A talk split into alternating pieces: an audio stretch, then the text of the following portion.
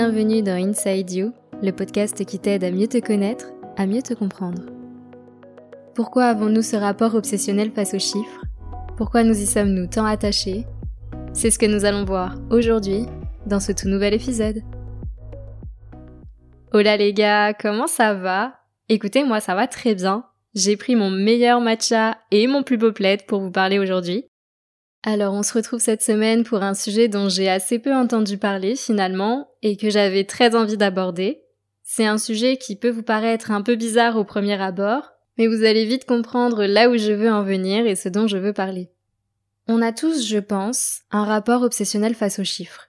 Que ce soit notre âge, qui nous rappelle que l'on vieillit chaque année, notre poids, qui nous indique si on est maigre, normal ou en surpoids, notre taille, qui nous fait savoir si on est petit, moyen ou grand, notre moyenne ou nos notes scolaires, qui nous permettent de nous situer entre élèves moyens et bon élève, notre salaire, qui est perçu comme gage de réussite ou d'échec dans la vie.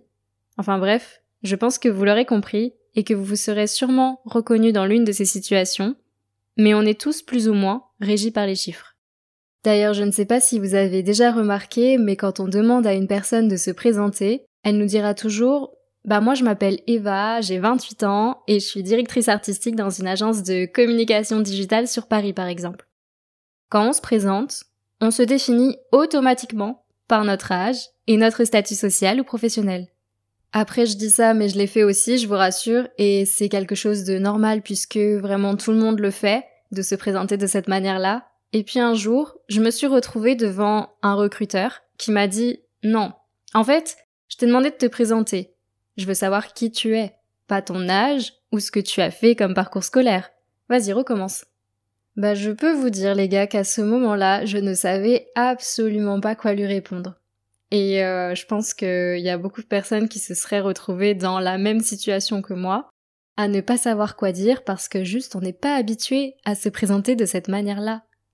J'ai fini bien sûr par comprendre ce qu'il voulait m'entendre dire, mais sur le coup, ça surprend et c'est assez peu instinctif de se présenter de cette manière-là. Et tu te poses des questions existentielles à savoir, bah c'est vrai ça, qui je suis vraiment? En fait, on est tellement habitué, et presque j'ai envie de dire, je sais pas si j'ai vraiment le droit de le dire, mais je vais le dire quand même, endoctriné par les normes sociales, qu'on en oublie qui on est vraiment.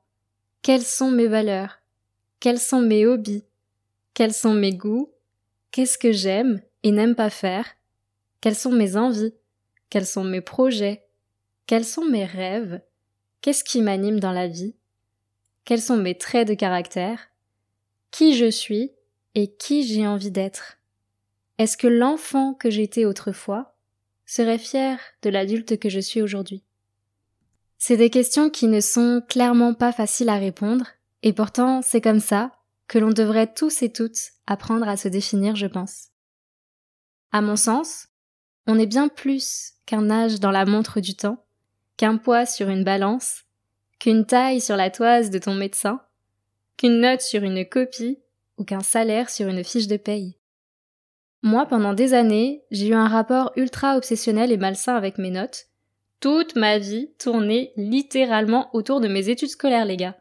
J'étais vraiment ce genre de personne à faire passer mes études scolaires avant tout le reste. Je vivais, je mangeais, je dormais études clairement. Et c'est assez fréquent comme genre de comportement, en tout cas j'ai l'impression que ça l'est, malheureusement. Ça paraît absurde dit comme ça, et maintenant je préfère en rire qu'en pleurer, mais je vous jure que c'était vraiment le cas. Tout ça pourquoi finalement? Pour me sentir validée auprès des équipes enseignantes, pour paraître assez. Et je pense que dans n'importe quelle autre situation que je vous ai énumérée plus tôt, poids, taille, salaire, âge, on en revient toujours à ce sentiment d'être assez, de paraître assez, de se faire valider, que ce soit auprès des autres, mais aussi auprès de nous-mêmes.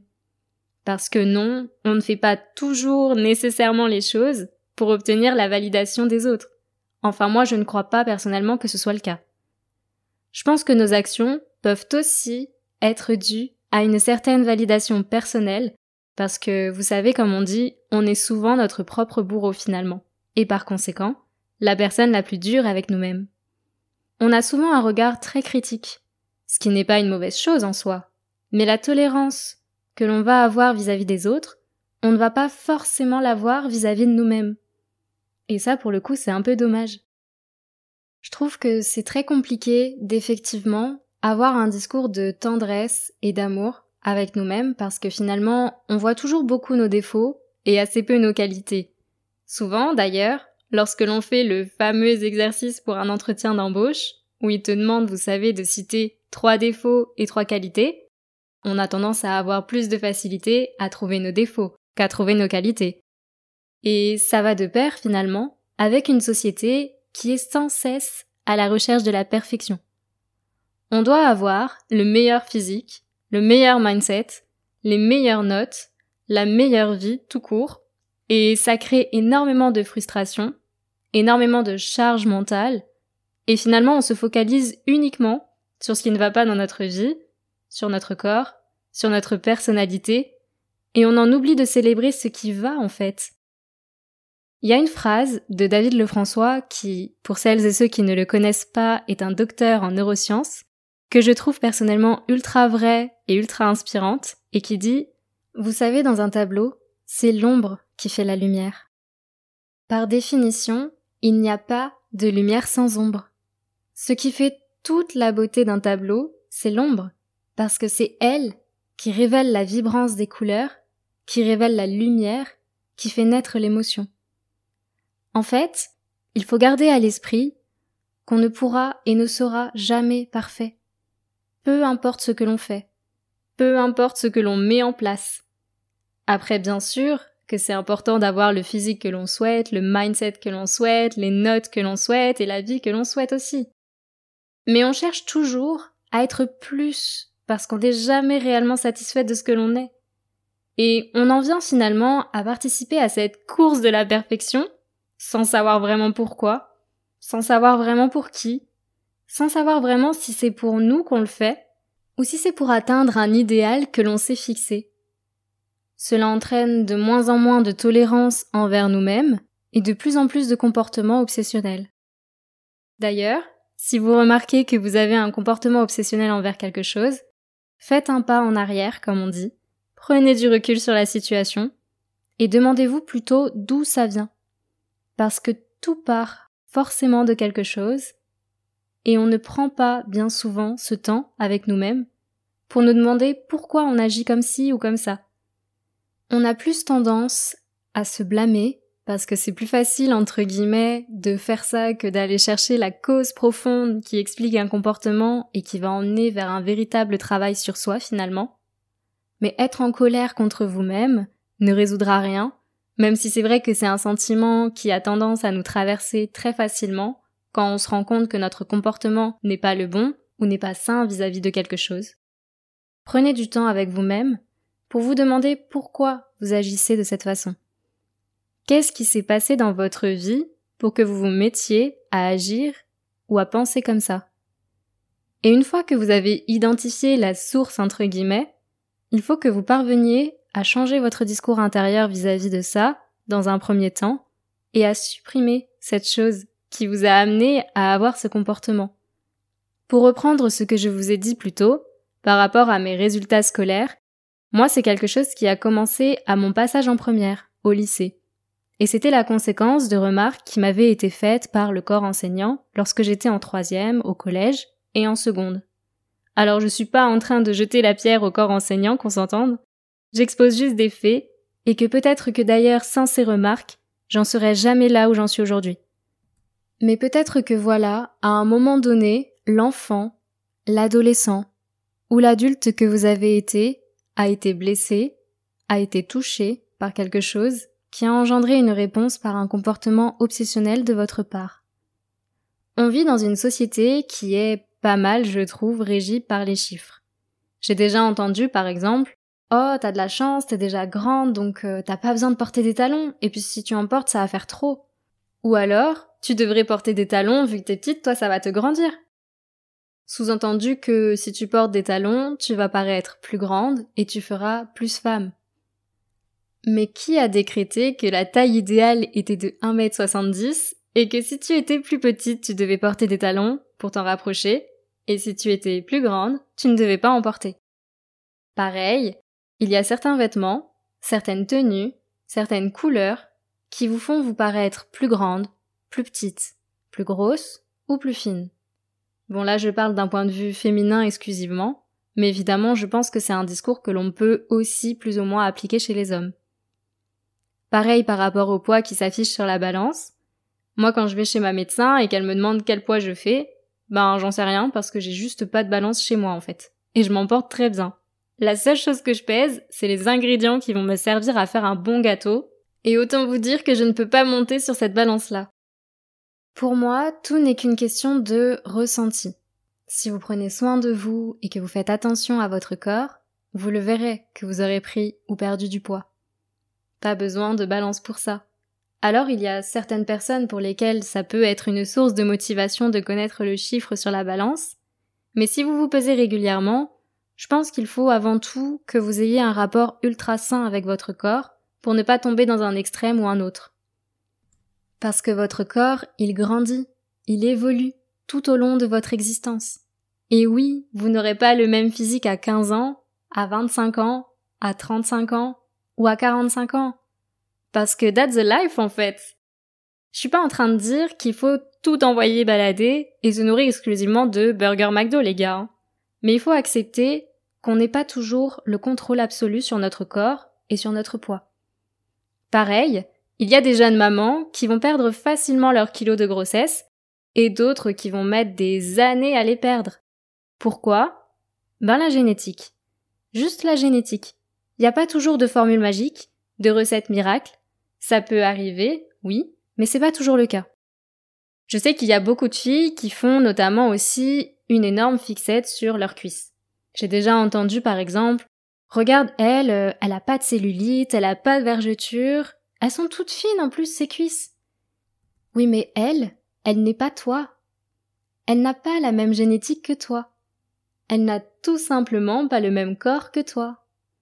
Et on est sans cesse dans la comparaison vis-à-vis -vis des corps des autres, et ça, encore une fois, merci les réseaux sociaux, et c'est hyper malsain parce que vous n'aurez jamais le corps de quelqu'un d'autre que vous-même en fait.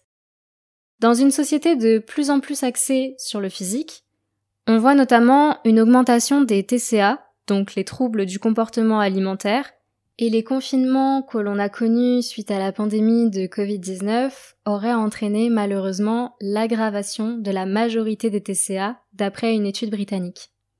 Ça touche généralement les jeunes filles, mais de plus en plus de garçons sont aussi concernés par ces troubles et je rappelle qu'il nécessite impérativement une prise en charge par un professionnel de santé. Pour revenir sur un discours que j'ai aussi très souvent entendu, qui là ne doit pas forcément toucher les hommes pour le coup, mais que toute fille a déjà entendu, je pense, c'est est-ce que tu veux des enfants? On ne sait pas pourquoi, cette question, on a l'impression c'est la question à 50 000 dollars, vous savez. C'est la question que tout le monde pose et dont on veut absolument connaître la réponse. Et quand tu leur réponds non à ces gens-là, ils te disent Oh mais attends, t'es jeune, on verra quand tu auras 25-30 ans. À croire que, à tel âge, il y a ton horloge interne qui te dit Eh oh ma grande, ça te chauffe de faire des enfants là? Cette phrase, elle a l'air de rien, dite comme ça, mais vous savez pas à quel point, pour beaucoup de femmes, cette phrase elle angoisse. J'avais vu un reportage d'Emma Watson qui expliquait que quand elle avait 29 ans, elle se sentait terriblement angoissée et stressée à l'idée d'en avoir bientôt 30, parce qu'il y a cette pression de la société qui te dit que si t'as pas construit de maison, si t'as pas de mari, et si tu n'as pas encore d'enfant, alors tu n'as pas réussi ta vie, entre guillemets, et tu es encore dans quelque chose d'instable. Et pourtant, Emma Watson est une fille très inspirante qui a accompli beaucoup de choses, mais même elle, elle en vient à douter de sa propre vie, alors que comme elle le dit après dans l'interview, elle est très heureuse comme ça. Mais ce truc qui nous dit que à tel âge tu dois être comme ci ou comme ça, avoir réalisé tant de choses pour finalement être quelqu'un, c'est faux en fait. C'est faux parce que qui te dit que cette vie-là, c'est forcément ce qui te rendra heureux? On a tous des ambitions, des envies, des inspirations, des modèles de vie et de réussite qui nous sont propres. Et si quelque part, ils nous sont propres, ça veut dire qui sont différents des autres. Et que par conséquent, si ton modèle de vie à toi ton modèle de la réussite ne correspond pas à celui de la société, il ne correspond pas à celui des autres, ben c'est juste normal en fait. Parce que toi, tu n'es pas la même personne que ton ami, tu n'es pas la même personne que ton collègue, que ta mère, que ton père, que ton frère ou que ta sœur, et que par conséquent, l'individu unique que tu es a son propre fonctionnement, sa propre manière de penser et sa propre vision de la vie. C'est la même chose que ce que je disais tout à l'heure par rapport au corps. On n'a pas tous le même corps parce qu'on est tous différents, au même titre que on n'a pas tous le même chemin de vie parce qu'on a un passé, des envies et des ambitions qui sont différentes. Ce qui importe, c'est pas de savoir ce que la société ou ton entourage veut que tu sois, c'est de savoir ce que toi tu veux être. Et c'est important, je pense, de toujours prendre du recul pour regarder ce que l'on a déjà accompli, les progrès que l'on a faits, parce que on est tellement la tête dans le guidon de la vie, entre guillemets, qu'on voit pas forcément tout le chemin qu'on a parcouru pour être la personne que l'on est aujourd'hui. Mais souviens-toi de qui tu étais il y a cinq ans, il y a deux ans, ou même trois semaines auparavant, et tu te rendras compte par toi-même que tu n'étais sûrement pas la même personne qu'aujourd'hui. Parfois, on constate de gros changements, parfois, on en constate des plus petits. Mais dans les deux cas, ça veut dire que on évolue les gars. Et ça, il faut toujours garder en tête. Ça veut dire que l'on est constamment, continuellement, en train de se réinventer. On évolue sans cesse. Et que ce soit ta taille, ton poids, ton âge, tes résultats scolaires ou ton salaire, tout ça ne te définit pas. Ce qui te définit réellement, c'est tes valeurs, c'est tes rêves, c'est tes projets. C'est des choses qu'on ne peut pas quantifier. C'est qui tu es aujourd'hui et qui tu voudras être demain. C'est ça qui te définit. Et je crois que je vais finir cet épisode euh, sur cette belle phrase poétique. J'espère que le sujet de ce podcast euh, vous aura parlé autant qu'il m'a parlé à moi. J'espère qu'il vous aura inspiré et incité à une plus grande tolérance envers vous-même, à vous accorder un peu plus d'amour aussi. En tout cas, je vous remercie de votre écoute. N'hésitez pas à partager ce podcast autour de vous, à une personne qui en aurait besoin.